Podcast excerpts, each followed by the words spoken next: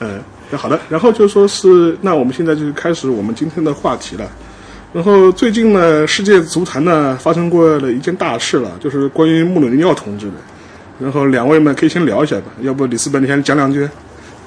呃，我们这个第三位嘉宾刚才还说说这个穆里尼奥最近的处境很微妙啊，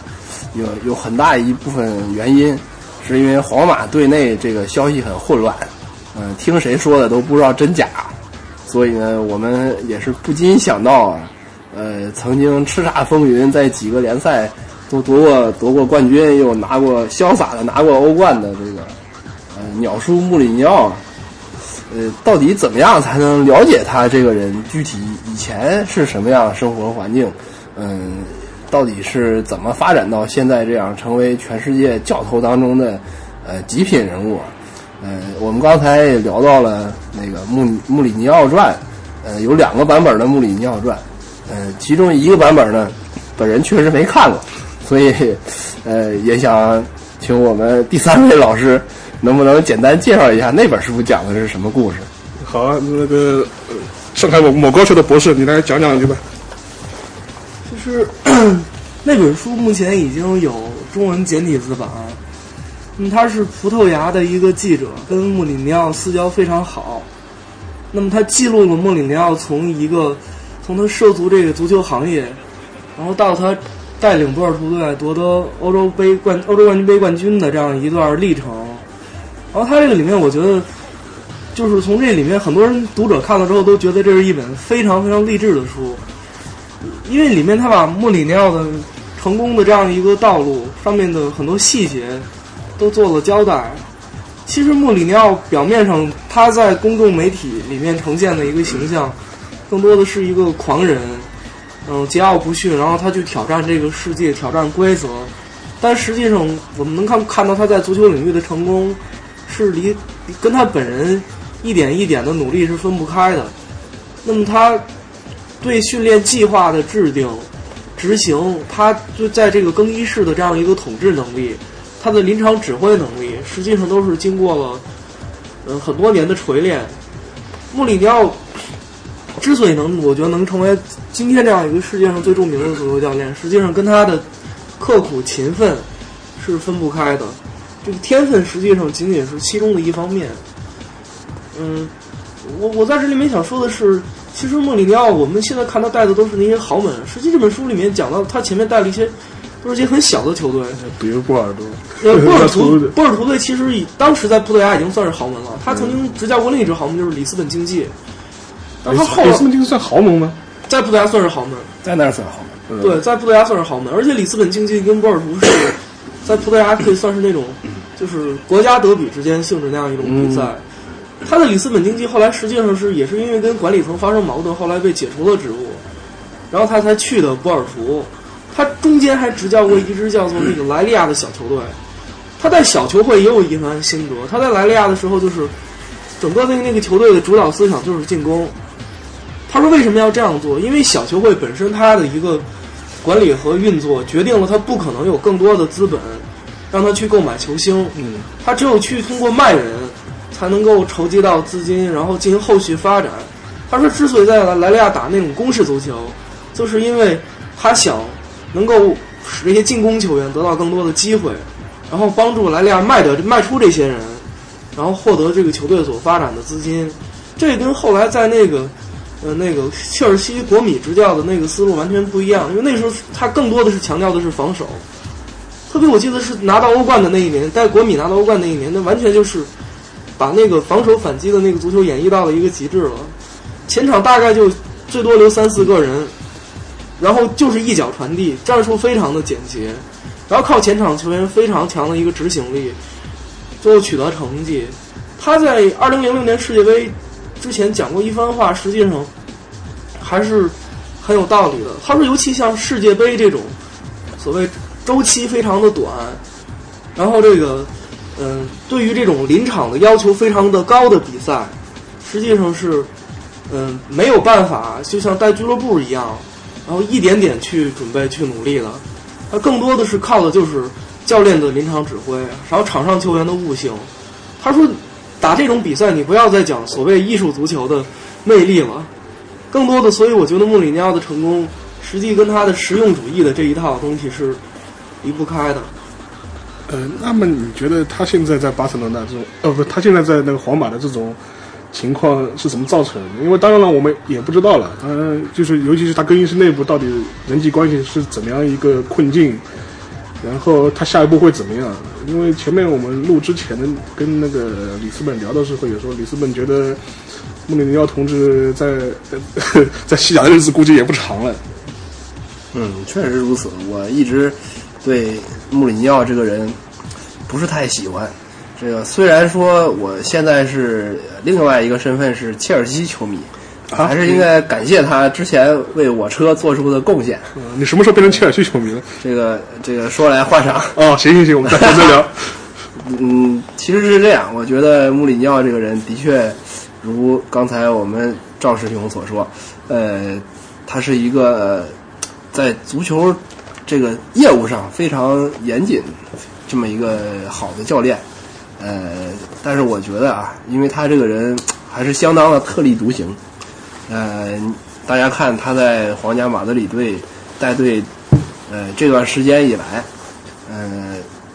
虽然在成绩上曾经创造了这个联赛冠军的辉煌，呃，但是一直好像也没有把队内的各种关系摆平，呃，特别是在他们有一个非常一手遮天的这个老板的 这种算是恶劣的工作环境下，嗯，我相信他也不会走得很远。那你觉得呃，我插一句话，那你觉得是他个人的问题呢，还是说这个位置谁来了都好不到哪儿去？呃，从我个人这个习惯上来讲，我倾向于是他个人的问题。啊因为我一直觉得，呃，这个人固然是天才吧，但是天才也有他，呃，无法适应众人的一面。我觉得，呃，反正从我们刚才说到的那本这个《世界公敌何塞·穆里尼奥传》这本书来看，呃，我们可以看到，不管他在什么球队，他都有他。呃，非常异于常人的一面。嗯，那么可能是他性格当中这种特立独行的东西，既能缔造辉煌，也能给自己随时埋下陷阱。呃，这个可能也是球迷们没有办法的一件事情了。那那么就是说是因为前面提到是有两本那个穆里尼奥的传记的，那另外一本呢？呃，另外一本我可以来介绍一下。啊，，行，呃，也是去年刚好有这个机会，因为呃，我的一个好朋友呢是就是在中文记者当中，中文体育记者当中，呃，做西语区采访比较多的，叫做杜丽岩，嗯，可能很多球迷也知道他，呃呃，他是北大西语系的毕业生，呃。他参与撰写了穆里尼奥的另外另外一本中文传记，呃，就是东方出版社，呃，去年出版的，哎、应该是今年春天出版的《世界公敌何塞·穆里尼奥》这么一本书。这本书的三个联合作者，另外两个人朱小雨和张玉强，也都是体育记者。呃，他们三个人呢是分别撰写了穆里尼奥在呃切尔西、国际米兰和呃波尔图这么几支豪门，分别带带领球队的这这段时间，嗯、发生的各种事情吧。呃，然后这本书呢，呃，出来以后我也很快看到了，然后和很多朋友也交流过，包括跟作者之一的我的好朋友杜丽岩也聊起过。呃，那么实际上，呃，应该这么说吧，呃，撰写体育人物的书都有这么一个比较困难的地方，就是说这个体坛形势是瞬息万变的，对，可能今天您上任，明天您下课，然后这这个星期这个踢球顺风顺水，下个星期就是什么倒霉事儿都上来了。但是当一本书的出版呢，它要需要很长时间，可能等我们看见这本传记的时候，这个穆里尼奥的处境已经不像作者们创作时那么春风得意了。对，这也是没有办法的事情。呃，当然，我看有很多读者也说到，这个《世界公敌》这本书，因为是中国记者撰写的，它和呃这个赵师兄刚才提到的另外一本由葡萄牙记者撰写的《穆里尼奥传记》，当然会有不同。可能第一手方面的呃这个资料会少一些，呃，那么可能更多以作为球迷，作为呃这个隔岸观火吧，这个作为远方的这么一种观察者的身份去看。当然，呃，难免像呃网上的一些朋友批评的那样，就是说这个这本书在呃讲述穆里尼奥本人的时候，有很多猜测，有很多评价，都是显得不太那么真实贴切。呃，当然可能这也是一时的局限吧。那那我插一句啊，就是作者本人他对穆里尼奥是什么感情呢？他是他的球迷吗？呃，是这样，就是我认识的这个作者呢，他其实对穆里尼奥的评价还是挺高的。嗯啊，的确，这个可能也和很多球迷一样吧，觉得他是一个非常优秀的教练。嗯。嗯，当然他也是也也也说到了这个穆里尼奥的局限性，嗯、也说到就是他在西甲工作，在国际足坛最优秀的俱乐俱乐部里面，这个呃从事领导岗位也是非常有很大面临很大困难，这也是事实。那我就比较感兴趣了，因为我我对足球其实这两年其实看的比较少，但是也不是也也也应该说不是特别了解，所以说我不就不知道，就是说是呃，像除像对于像穆里尼奥这样一个人，以及他现在这种境遇了，我觉得不知道一般的普通球迷是怎么一个看法，就说是。就无论他你是喜欢他还是不喜欢他，就说是你认为这样的，因为对教练来说，可能嗯，都会有这样一个撞墙期，或者是这样一个瓶颈期。所以我就我就想，两位都是资深球迷了，就是说是或正或反，可能怎么看？我当然了，我听下来，可能我觉得，呃，那个呃，我们第三位嘉宾了，就是赵同学，可能是对穆里奥比较喜欢。就刚刚的讲话里面，这种这种喜爱之情溢于言表。对你，你可能是比较喜欢的，我们李斯鲁呢，可能对穆里奥不是那么的感冒了，正好可以对比一下。呃，你说感冒就真真感冒了。其实穆里尼奥带的球队都是我不喜欢的，切尔西、皇马还有那个国际米兰都是我不喜欢的球队。那你喜欢什么？因为我他穆里尼奥有一个理想，就是说他当他老了的时候，他可以去执教葡萄牙国家队，那个是我喜欢的。嗯但是就是其实穆里尼奥，我觉得他他的做法实际上跟他本人所提倡的一个宗旨其实是违背的。他曾经讲过，任何一个人都不能够凌驾于一个俱乐部之上。因为我们知道，一个俱乐部本身来讲，它不仅仅是呃一个球队，它更多的是要它跟它所属的这样一个地区，甚至是社区之间，它存在着一种精神和文化的传承。俱乐部本身来讲，它有自身的一个文化特质。嗯，所以按在皇马来讲，作为它是西班牙的这个首都球队，呃，从血统上来说显得更高贵一些。而皇马球迷他一般来讲，我我我插一句啊，因为这个我一直觉得很疑惑。我觉得西班牙这些球队叫皇家，皇家是凭什么叫皇家？它是跟真的跟皇家有关系吗？这好像我我曾经看过，就是说应该是皇家，就西班牙王室给过他们那个呃封号或者是什么东西，所以皇家还确实不是乱叫的，但是叫皇家球队确实很多。对，皇家贝蒂斯啊，对，皇家萨拉戈萨，嗯对，，还有一些呃曾经被皇家 册封过的球队，已经降入很低级别或者已经解散了，都有。都有。但但但是像皇家马德里，他确确实实在西班牙的这样一个，特别是马德里的这个上流社会里面，还是比较看重这个球队。嗯，因为巴萨现在跟皇马竞争的时候，经常经常打的一个议题就是说，讲皇马曾经在佛朗哥独裁的时代，对对对得到过这个西班牙政府的支持。对，然后巴塞罗那它作为一个反抗集权的加泰加一个，泰罗尼亚对对造反派们，对，据说那个曾经还遭受过炸弹袭击，就是他一直是标榜自己是反对独裁的。嗯，所以说，皇家马德里它确实在整个就是卡斯蒂利亚地区，它这样一个足球文化里面，它有一些很特殊的地位。所以皇马球迷希望我的球队那么不但能赢，而且踢得还要漂亮。然后皇马的管理层认为这个球队除了赢球之外，还应该保持一个很好的一个社会形象。但是穆里尼奥的所作所为，目前来看，就感觉他并没有把这些东西放到一个重要的位置，相反，他把他把追求的这样一个成绩作为最重要的一个目的。因为本身来讲，我觉得这个也是现代足球越来越商业化的这样一个氛围造成的。那么，更多的大家都去追求竞技的成绩，然后反而把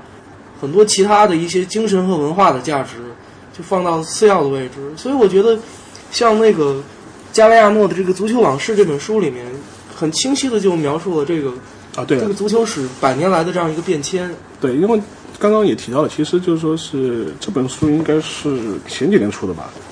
然后也是蛮有蛮蛮好的一本书，是西班呃是乌拉圭的作家加里亚诺的《足球往事》，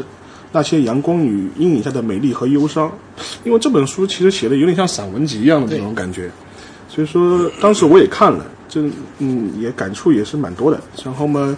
我知道那个里斯本其实这本书读的蛮早的，我最早应该也是看到他读的时候我才去找他读的。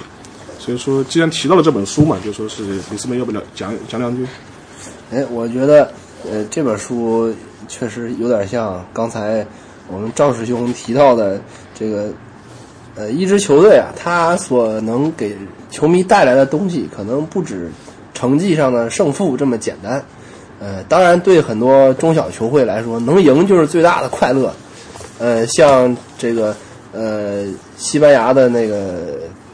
呃，上赛季还在西甲当中的比利亚雷亚尔这支球队啊，已经降级了。呃，已经已经不幸降级了。这支球队所在的这个小镇只有两万多人，它的主场比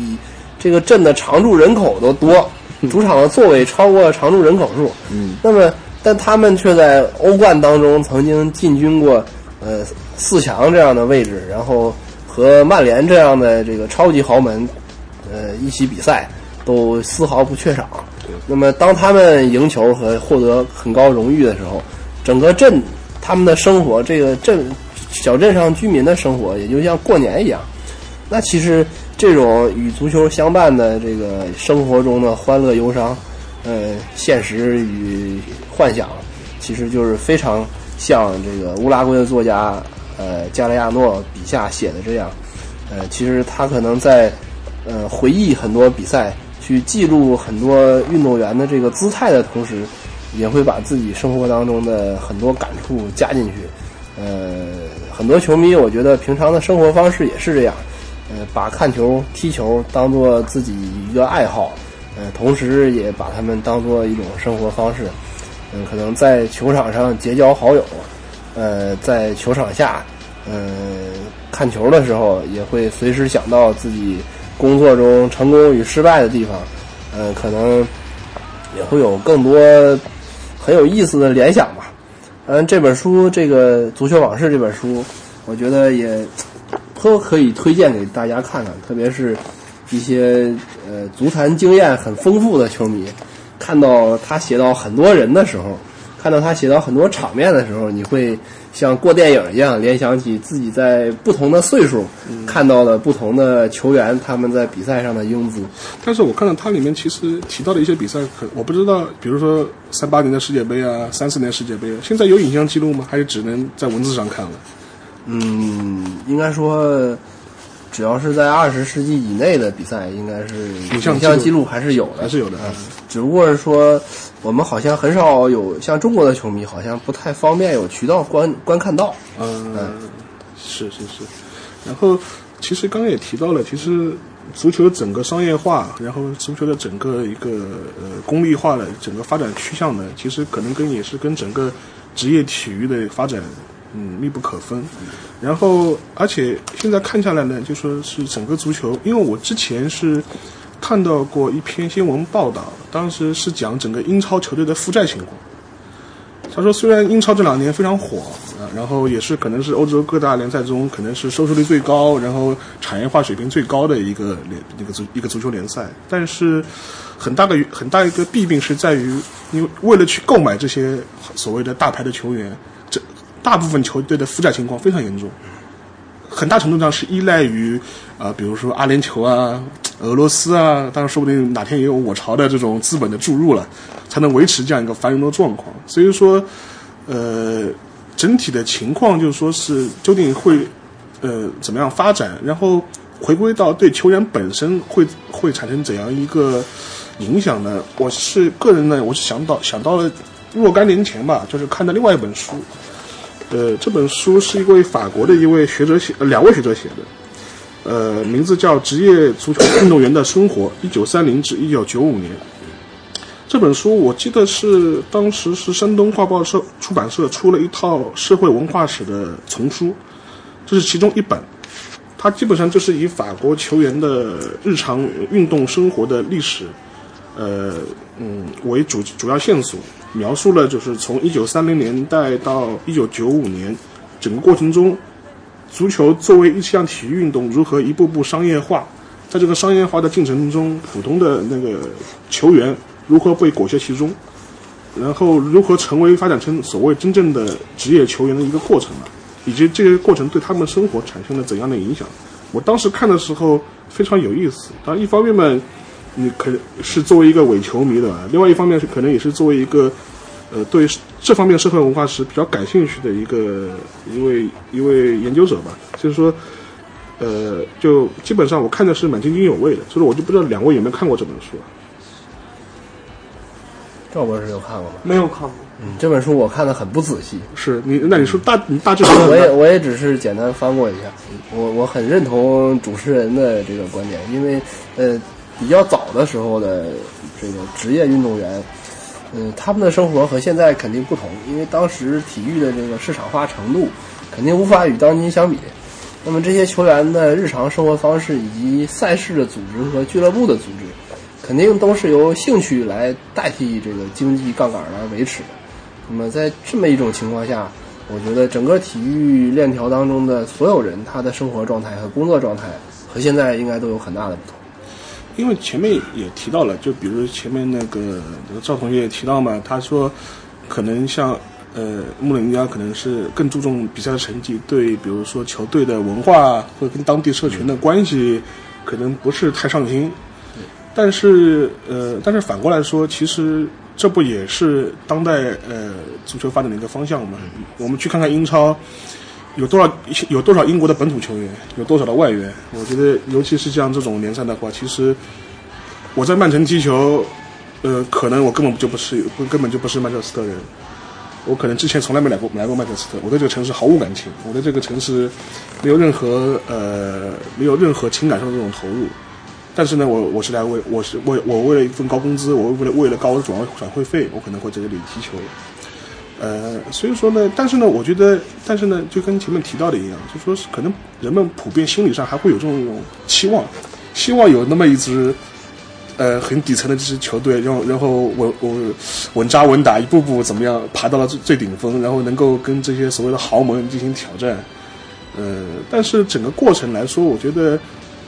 嗯，可能是这种现代的这种嗯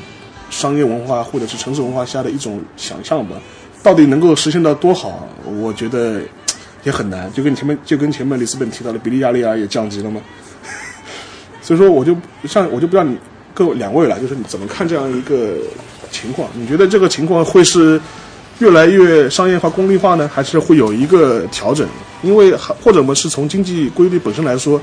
像英超啊，或者像欧洲五大联赛这种经营状况，是不是会到一个临界点，以至于不能再像无限无限制的，就是说是砸钱或者是烧钱这样这样下去？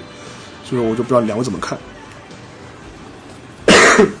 最近欧足联已经那个就是要求各俱乐部要强制执行财政公平法案，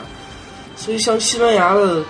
新贵马拉加，他实际上已经因为违反了这样一个法案。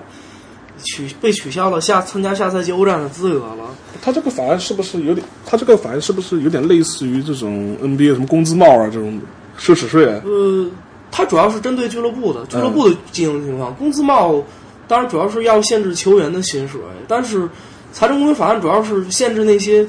新贵或或者说豪门无限制的烧钱，嗯，然后导致它的负债负债率特别的高。对对对，像德甲它的运营就比较健康。健康对。相对来说，这样的问题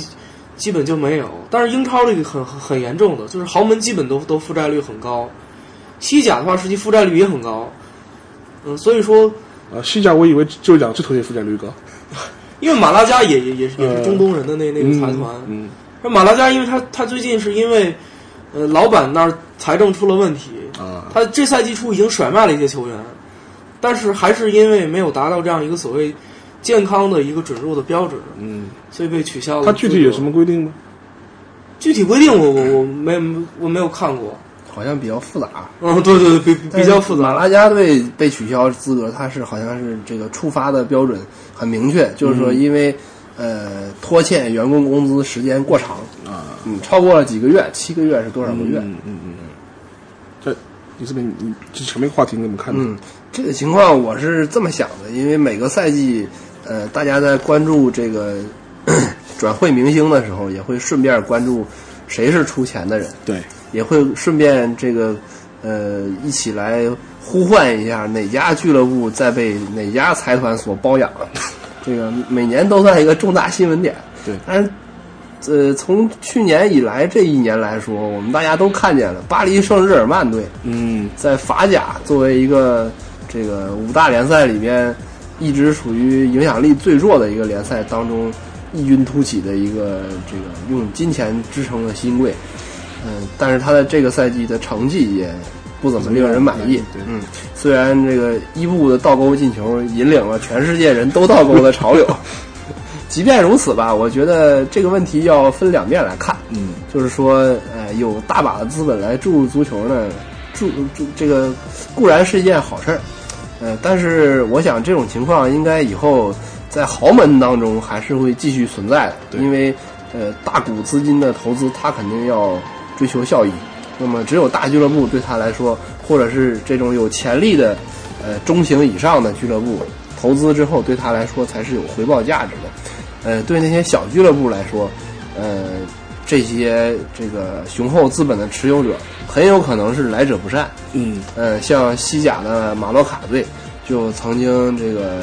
呃寄希望于中东资本的拯救，但是这个中间结果也很凄惨吧。对，呃，也是也是相当于有点像被诈骗一样被利用了。最终呢，俱乐部的生存状况依旧很恶劣。呃，我想以后来说，应该是这些大俱乐部在资金方面，嗯，会有更大手笔的这个来往。嗯那么也也我我觉得也完全可以期待，呃，以后的球星的转会费，呃，进一步再砸出天价。嗯但是对中小俱乐部来说呢，可能给你指的一条路就是你更加要依靠呃本地社区来走一条精耕细作的道路，然后财政上也要更加审慎，同时你也必须本着更加长远的这个思维来运营球队和包括运营你所在的整片社区的这个体育资源。但是你觉得就是说以后呃，就是豪门俱乐部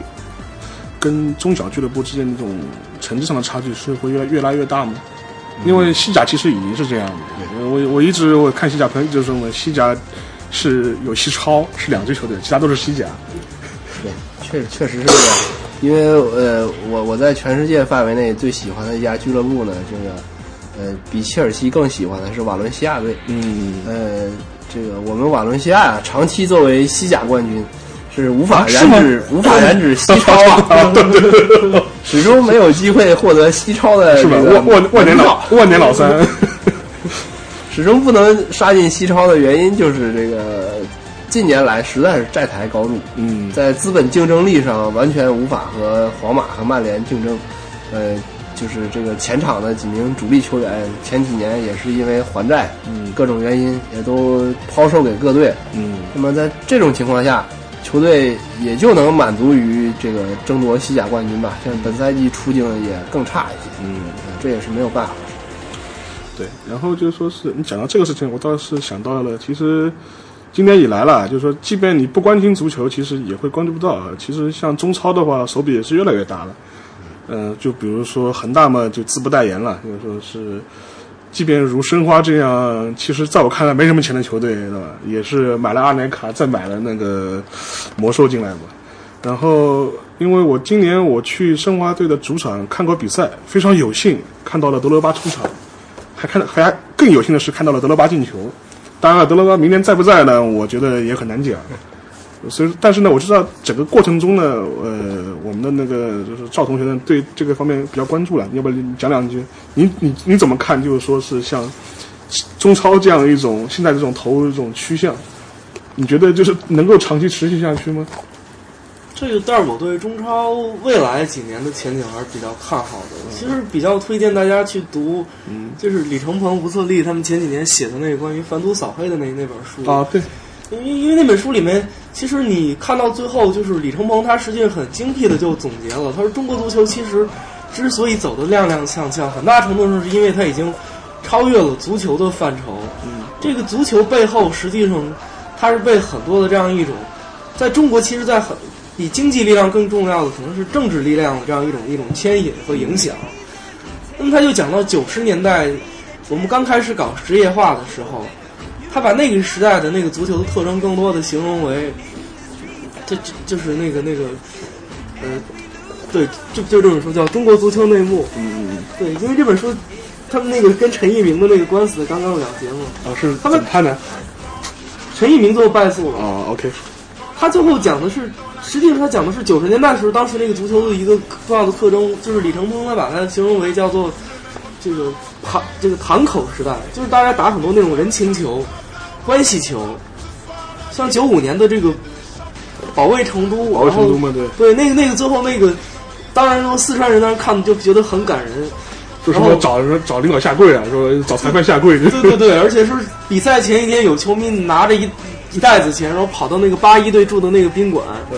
然后就一定要他们收那个钱，不收那个钱他们就跳楼。然后比赛的时候还在那儿奏奏奏乐，什么什么军民鱼水一家亲。然后但那场球事实上证明，就是有很多的证据显示，就是一场默契球。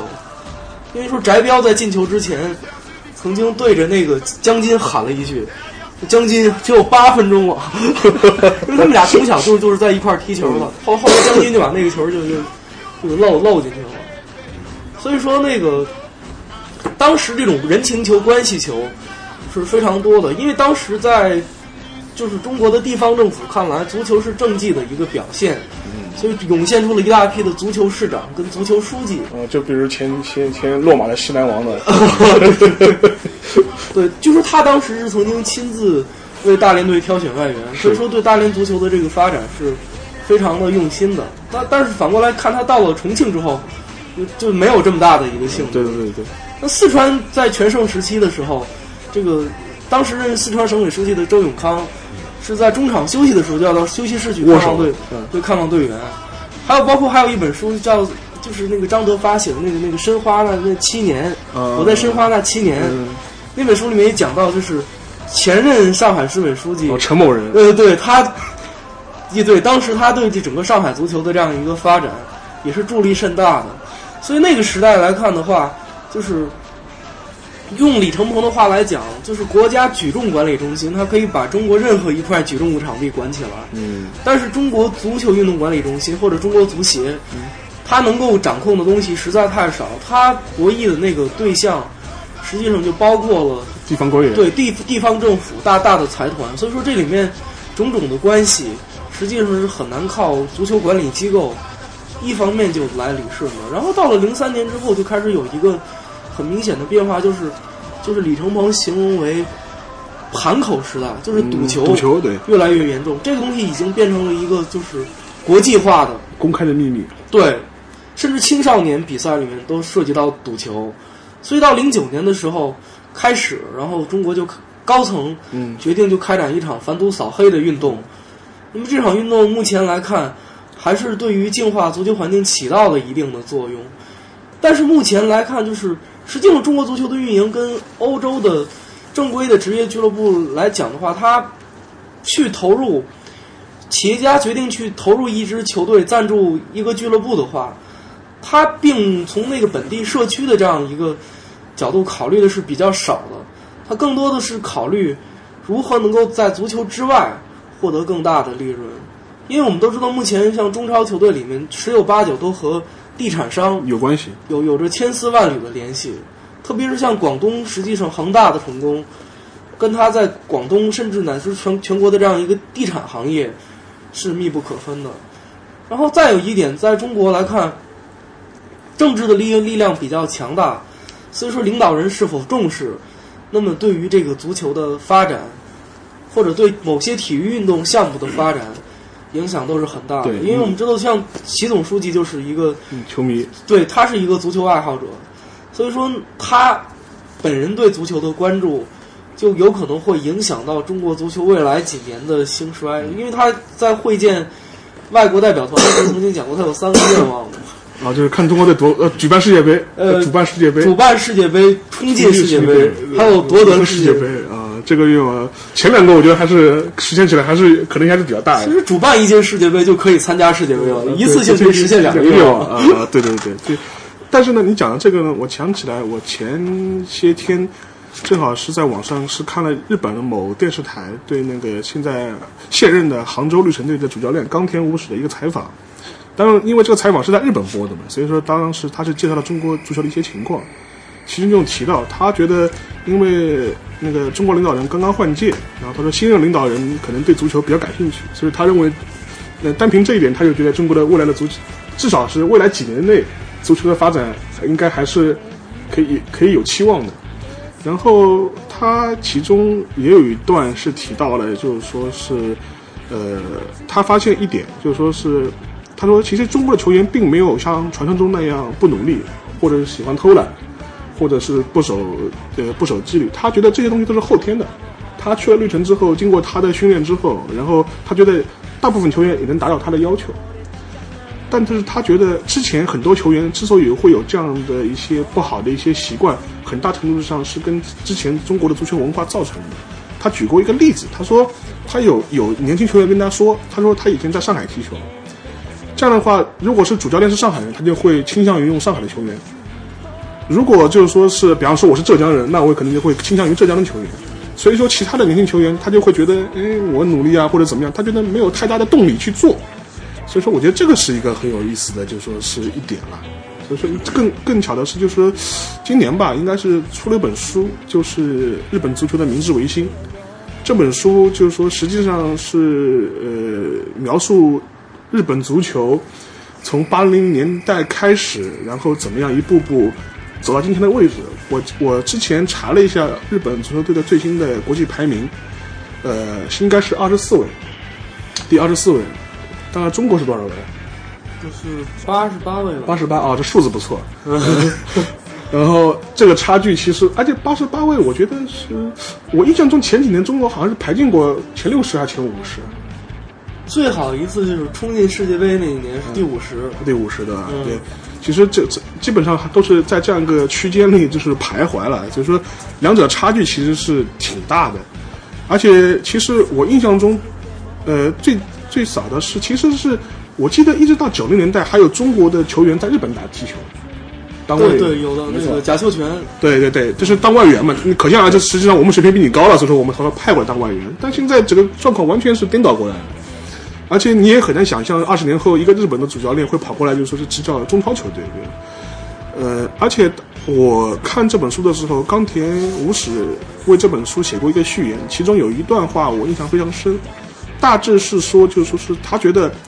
呃，日本足球要发展，要进步，以至于要得到世界杯，但呃前呃他有一个很重要的前提，就是中国的足球也必须强起来。因为这样子的话，才能有一个很好的竞争环境，才能有助于就是说是日本足球的提高。因为他说，即便如日本这样，我们啊，我们有钱，我们可以请欧美的球队来打友谊赛，但我不可能一年的友谊赛百分之八十七十都是跟欧美球队打，这是不可能的。绝大部分比赛还是要跟日韩这种呃周边的这种国家或者亚洲的国家进行比赛。所以，所以说他觉得他来中国就是说是当主教练。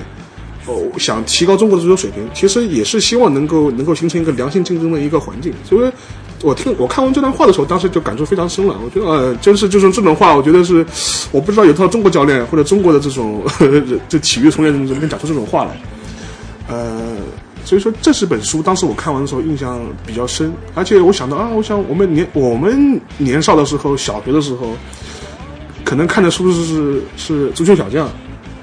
当时看的时候，当然这本书比较扯啊，就是说是什么各种各样奇怪的射门方式，对吧？猛虎射门可以把人一起踢到球门里去啊，这种。但是它里面描描述的所有的呃故事，基本上在一步步的实现。我记得当时我看的是港版，就是当时的翻译是港版，什么云达祖斯，嗯，阿仙奴，就就是当时的很多这种，他说，比如说他那个大空力的很多伙伴可能会去什么云达祖斯啊，就是尤文图斯。或者去欧盟的这欧洲的这些球队，但是你现在看到的确是这样的。现在日本球员已经一步步走到这一步了，所以说这这期期间那个差异呢，我觉得就是非常的明显。另外呢，就说是其实前几年，呃，有一个英国人叫罗伯文，他也写过一本书，叫那个《足球无疆》，实际上是记录他在中国的一个踢球或组织运体育足球比赛的一个状况。呃，所以我知道那个里斯本对这本书其实非常喜爱了，而且你去豆瓣上看的话，大概是第一个书评就是他写的，我们请他也谈两句吧。我觉得刚才主持人讲这段话，特别是谈到呃日本足球的明治维新这本书，还有冈田武史教练在中国的这个从教经历，我觉得让人特别深刻的想起来当初的一句话。呃，因为我这个人有个爱好，我特别喜欢看，呃，就是职业化之前这个早一段时间的中国体育的历史和特别是中国足球史。我觉得 这这段时间发生过很多有意思的事情啊，不为人知的事情。呃，当时特别喜欢说“请进来，走出去”。对当然这六个字呢，也是对整个中国经济社会发展来说的。呃，具体到体育这方面呢，那其实就是呃要送很多这个苗子出去国外。健力宝呃比如说像健力宝啊，呃，包括一批这个教练员们可都在国外参加过培训。呃，也有请进来，那就是请外援进来，也请这个好的大牌的国外的教练进来。像当年在春节联欢晚会上拍卖施拉普纳教练的一根头发，这个故事很多球迷也是津津乐道。是是是，印象太印象太深了，印象太深了。对，当然，这个呃，主持人谈到的《足球无疆》这本书的作者罗文，这个这个英国人，他也是这个请进来的一个人，但他却不是被我们请着进来的，而是他进来的。进来了之后呢，我们我们这个中国球迷才对他有所耳闻。实际上，罗文这个人他本身是一个留学生，呃，最初是以一个呃在中国学习的一个身份出现的。呃，后来呢，因为各种机缘呢，他在中国从事这个社区足球的推广工作。那么他写《足球无疆》这本书呢，有一个副标题叫《二十年目睹中国足球之怪现状》。说到中国足球的怪现状，我想每个球迷都如数家珍。是这是一件好事情还是坏事情呢？大家心里都很清楚。嗯，这本书里面讲到了很多很有意思的事情。我最初呃想到这本书里面有趣的地方呢，就是在于呃中国足球的发展其实和中国经济呃中国城市的发展一样，在早期都是由一些领导人的爱好来推动的。对，就跟前面我们提到的，的确，就像我们刚才聊到这些，呃，像这样的这个段子也有很多了。呃，我觉得其实特别应该提到这个邓小平，他也是一个非常喜欢足球的人。嗯，是吧？我只知道他打打打桥牌，对，呃，罗文在这本书里边，似乎我印象中似乎也写到了，说这个邓小平在呃那个呃三起三落的这个呃不太如意的期间，还坚持每个星期到这个县农坛体育场去看，可能是北京青年队啊，还是什么什么队的比赛，还去现场呃要感受现场的气氛。呃，然后我在想啊，就是这个由由领导人们推动了这些体育运动的发展，怎么样和当代社会能够流行的这么一种，是人们都能意识到我要在我的生活当中添加体育元素，对呃，要以以健身和丰富生活的目的去参加运动来结合起来的。其实我觉得罗文的实践在中国也算是呃值得参考和借鉴的吧。呃，其实这本书呢也已经出版了一些年了。呃，那从这些年的情况来说，我觉得中国的草根足球的运动的发展还是有一些起色的。对对，嗯，特别是基层的这个，比如说社区，特别是新建的一些社区里面的这个体育设施也还不错。对我插一句呃，嗯像我朋友，像我几个朋友，每天就是啊，不是每天了，就是每周可能会去踢一场球。当时问他们说：“你们踢什么球？”他说：“我们踢社区盾。” 我当时我当因为 熟悉英超都知道嘛，英超一定会有个社区盾嘛，就是说当时开玩笑说我们特他其实他们踢的就是社区比赛，而且基本上我去的时候，我看的时候基本上还有模有样的，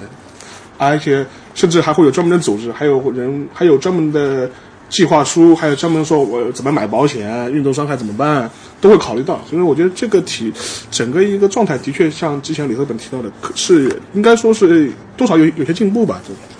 确实如此。呃，罗文这本书里边也谈到了他在做这个呃草根足球俱乐部早期 遇到的种种困难，以及这个中间怎么样克服的。当然，我们也能看到，在条件能具备的情况下，其实中国人的足球热情是很高的。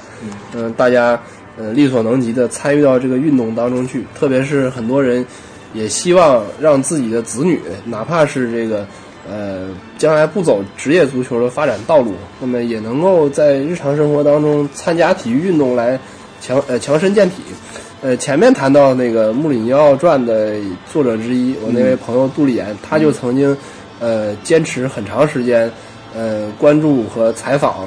呃，在北京举行的这个应该是呃小学生足球联赛，又又名叫小西甲。小西，嗯，他说在在小西甲里面一的一些为什么叫西甲呢？呃，应该是就是呃 BBVA 西甲的这个西甲联赛的官方、啊呃在这边合作的一个青少年足球的支持项目。嗯嗯，嗯呃，每个学校呢会有一个对应的呃西甲球队的名字和装备。啊啊，，当然，最终好像是西红竞技队吧，上个赛季以非常大的优势夺冠。啊，不是皇，不是皇马了，不是皇，马，皇马当然成绩也不错，呃，巴萨成绩很差，好像。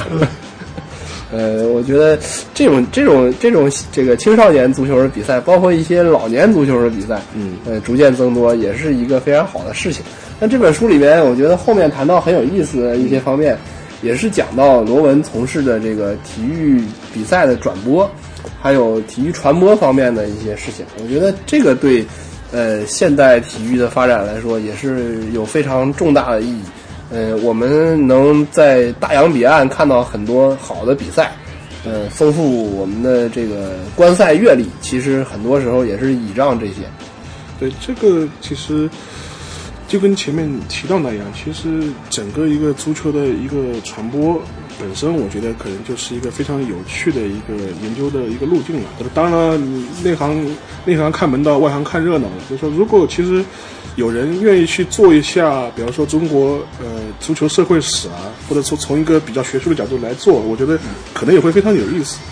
所以说我我我我建议了，就是说我们这里听众当中有读社会学或者读人类学的朋友，真的可以关注一下。我觉得这个角度其实就跟我们前面两位也提到的那样，无论是从中国的政治来看，还是从中国的社会发展来看，可能都是一个非常好的线索。之所以现在的呃中国的，比如说它的一些社区的一些体育呃足球运动，一些足球比赛开始越来越多，可能也是跟中国的整个一个中产阶级开始慢慢形成，它会有健身的需要，它会有比如说体育娱娱乐的这种要求是有密切关系的。呃，反正呢，就是今天呢，就说是我们先聊了足球，呃，可能呢，我们下一期的节目呢，可能会从足球出发，再聊一些呃别的项目，或者是在聊一些其他的一些跟体育有关的一些产业啊、经济啊或者文化化上面有关的一些内容。今天的节目呢，就先到这里，谢谢大家啊。